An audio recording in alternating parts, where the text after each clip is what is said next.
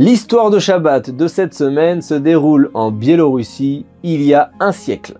Rabbi Baruch Ber Leibovitch, c'est le Rosh Yeshiva de la Yeshivat Kamnitz, une institution d'études de la Torah de tout premier plan. Cet homme de foi a ancré chez ses enfants la confiance absolue en Dieu. Il insiste beaucoup sur cette notion auprès de sa jeune fille qui est en âge de se marier maintenant. L'attente de trouver un conjoint est si difficile pour cette jeune fille si vertueuse et c'est terrible. Le rabbi Leibovitch lui répète souvent Ta délivrance viendra car Hachem forme tous les couples, c'est lui qui les forme. Et tandis que sa fille prend de l'âge, les marieuses lui font des propositions, mais pour diverses raisons, elle reste sans suite. Après une attente prolongée et de nombreuses prières, la délivrance a enfin lieu. Le jour le plus beau de la famille Leibovitch arrive, elle se fiance avec Eliezer, un brillant élève de la yeshiva de Rabbi Baruch Leibovitch. Le Rosh Yeshiva, le Rav, est très heureux. Il a déployé beaucoup d'efforts pour le mariage de sa fille. Il a partagé sa peine quand elle n'arrivait pas encore à se marier. Et voilà que maintenant elle est fiancée. C'est un poids en moins sur son âme sensible. Et il a maintenant le sentiment qu'on lui a ôté une pierre du cœur. Les parents de la fiancée, comme le veut l'usage local à l'époque, achètent trois cadeaux aux jeunes fiancés. Un beau chapeau noir, un costume digne d'un érudit en Torah et une belle montre à gousset. Ces cadeaux ont pour but de donner à leur gendre le sentiment qu'il fait désormais partie de la famille. Tous les proches et amis ont envoyé à la famille de la fiancée des bouquets de fleurs et des cadeaux pour témoigner leur joie en cette joyeuse occasion. Et en fin de journée, la maison retrouve son calme. C'est le moment approprié pour Rabbi Baruch Ber Leibovitch de prendre son gendre à part et de lui adresser les propos suivants. Il lui dit, comme tu le sais, l'usage dans notre communauté, c'est que le khatan, le fiancé, et la kala, la fiancée, ne se voient pas entre les fiançailles jusqu'au mariage. Et comme tu étudies ici à la yeshiva et que ma famille habite aussi à Kamnitz, je te suggère d'aller étudier dans une autre yeshiva d'ici ton mariage et tu pourras te consacrer à l'étude sans être importuné pendant que nous nous affairons aux préparatifs en vue du grand jour. Le jeune élève écoute attentivement son rave, il connaît cette coutume et il est d'accord avec le rave qui est maintenant son futur beau-père. Il rassemble rapidement ses affaires et le voilà parti étudier dans une yeshiva en dehors de la ville de Kamnitz. Ce départ marque le début des nombreux préparatifs requis pour le mariage pendant des longues semaines. Les mois se succèdent. Le mariage revient systématiquement dans les conversations de la famille Leibovitch, tout le monde partage l'émotion, et de son côté, la fiancée compte chaque jour qui passe grâce à un calendrier spécial conçu par ses amis. Chaque heure passée la rapproche du grand jour. Rabbi Baruch, bien sûr aussi très ému, grâce à Dieu, le fiancé semble être un jeune homme doté d'une belle crainte du ciel. Il se répète souvent Je l'ai vu étudier avec assiduité et je pense que c'est un futur grand en Torah. De temps en temps, il fait part de ses réflexions à sa fille qui rougit de bonheur. Et un jour d'automne ordinaire, alors que Rabbi Baruch est chez lui, il entend un bruit à la porte d'entrée. En entendant ce bruit, le rave ouvre la porte et trouve un paquet qu'il prend et apporte à l'intérieur de la maison. Il ouvre le paquet et il y trouve trois cadeaux familiers. Un chapeau, un costume et une montre à gousset. C'est les trois cadeaux offerts par les parents de la fiancée au futur mari. Rabbi Baour observe ces objets. Il devient livide. Il prend sa tête dans ses mains et il pousse un soupir à briser le cœur de n'importe qui. Il pressent la raison pour laquelle les cadeaux ont été rendus. Il veut en avoir le cœur net et il lit avec empressement la lettre jointe au colis. Elle n'est pas très longue. C'est marqué Je suis désolé, mais j'ai décidé d'annuler le mariage. Signé Eliezer. Le jeune homme n'a même pas pris la peine d'expliquer la raison, le pourquoi de cette décision brutale. Cette phrase lapidaire suffit à briser le grand cœur du grand Rabbi Baruch. Sa stupéfaction est immense, rien n'a laissé présager une telle décision. La seule explication qui vient à l'esprit du Rav, c'est que l'installation du jeune homme dans une ville lointaine lui a causé du tort et l'a déconnecté de la source de vie jusqu'à ce qu'il se dégrade de plus en plus. Le Rav commence à s'en vouloir, mais le moment le plus difficile reste sans doute à venir. Il faut informer sa fille. La très grande brutalité de cette nouvelle risque de la briser, mais il n'y a pas le choix. La date du mariage approche, mais en l'absence d'un fiancé, sa fille n'est plus fiancée. Il est impossible de décrire la douleur, l'incompréhension et le chagrin que ressent la fille de Rabbi Baruch à l'annonce de la nouvelle. On dit que le temps répare les blessures du cœur, mais cette cicatrice est tellement profonde que l'ancienne fiancée a du mal à s'en remettre, y compris des années plus tard. Son père voit la tristesse et la déception de sa fille. Avant la rencontre avec le jeune homme, il encourageait sa fille par des propos de foi en Dieu. Il continue à la renforcer après l'annulation du mariage. La jeune fille intègre tant bien que mal les messages de son père et ses vertus à avancer. Avancer, continue à vivre, en se persuadant que tout est pour le bien.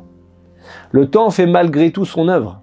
Après bien des années, ce regrettable incident est presque oublié jusqu'à un jour d'hiver pluvieux, lorsqu'on entend quelqu'un toquer à la porte de la famille Leibovitch. Sur le pas de la porte se tient le postier de Kamnitz. Il tient en main une lettre destinée au père de famille. Il regarde l'enveloppe et se demande qui est l'expéditeur. Le souvenir du paquet arrivé par la poste quelques années plus tôt lui revient soudainement à l'esprit. En lisant le nom de l'expéditeur, il comprend pourquoi c'est Eliezer, l'ex-fiancé de sa fille, celui qui avait rompu brutalement les fiançailles sans raison. Rabbi Baruch s'étonne, une lettre d'Eliezer, mais qu'est-ce qu'il veut maintenant? Une pensée lui traverse l'esprit, peut-être qu'il cherche à se faire pardonner, il veut le pardon de la famille.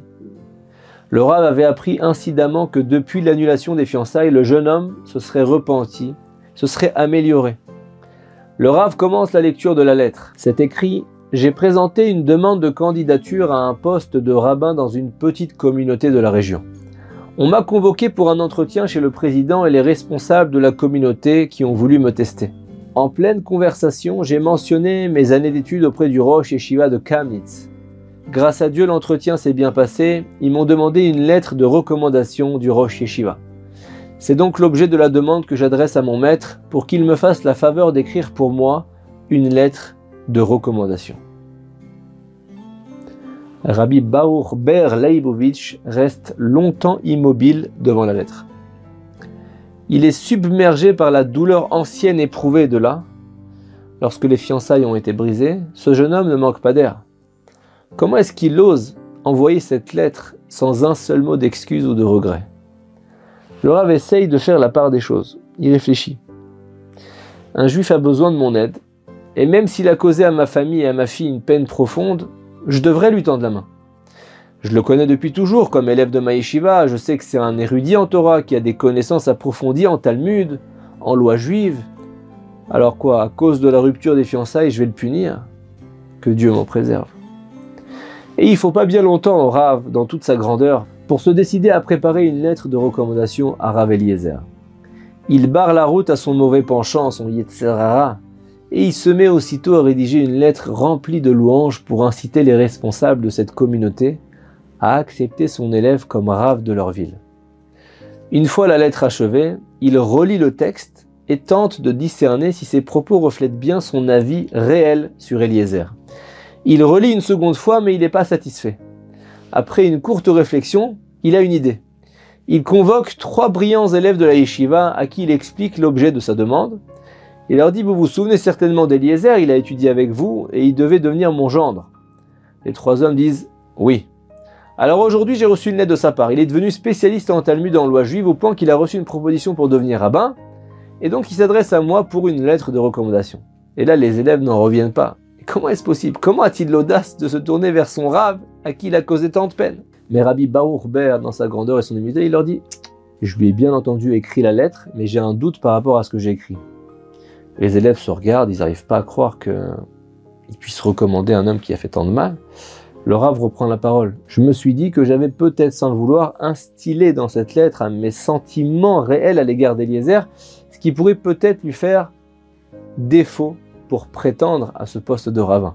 C'est pour ça que je l'ai convoqué, et j'aimerais que vous lisiez le contenu de la lettre. Dites-moi si tout est bien écrit ou il faut que j'apporte des corrections. Les élèves sont bouche bée.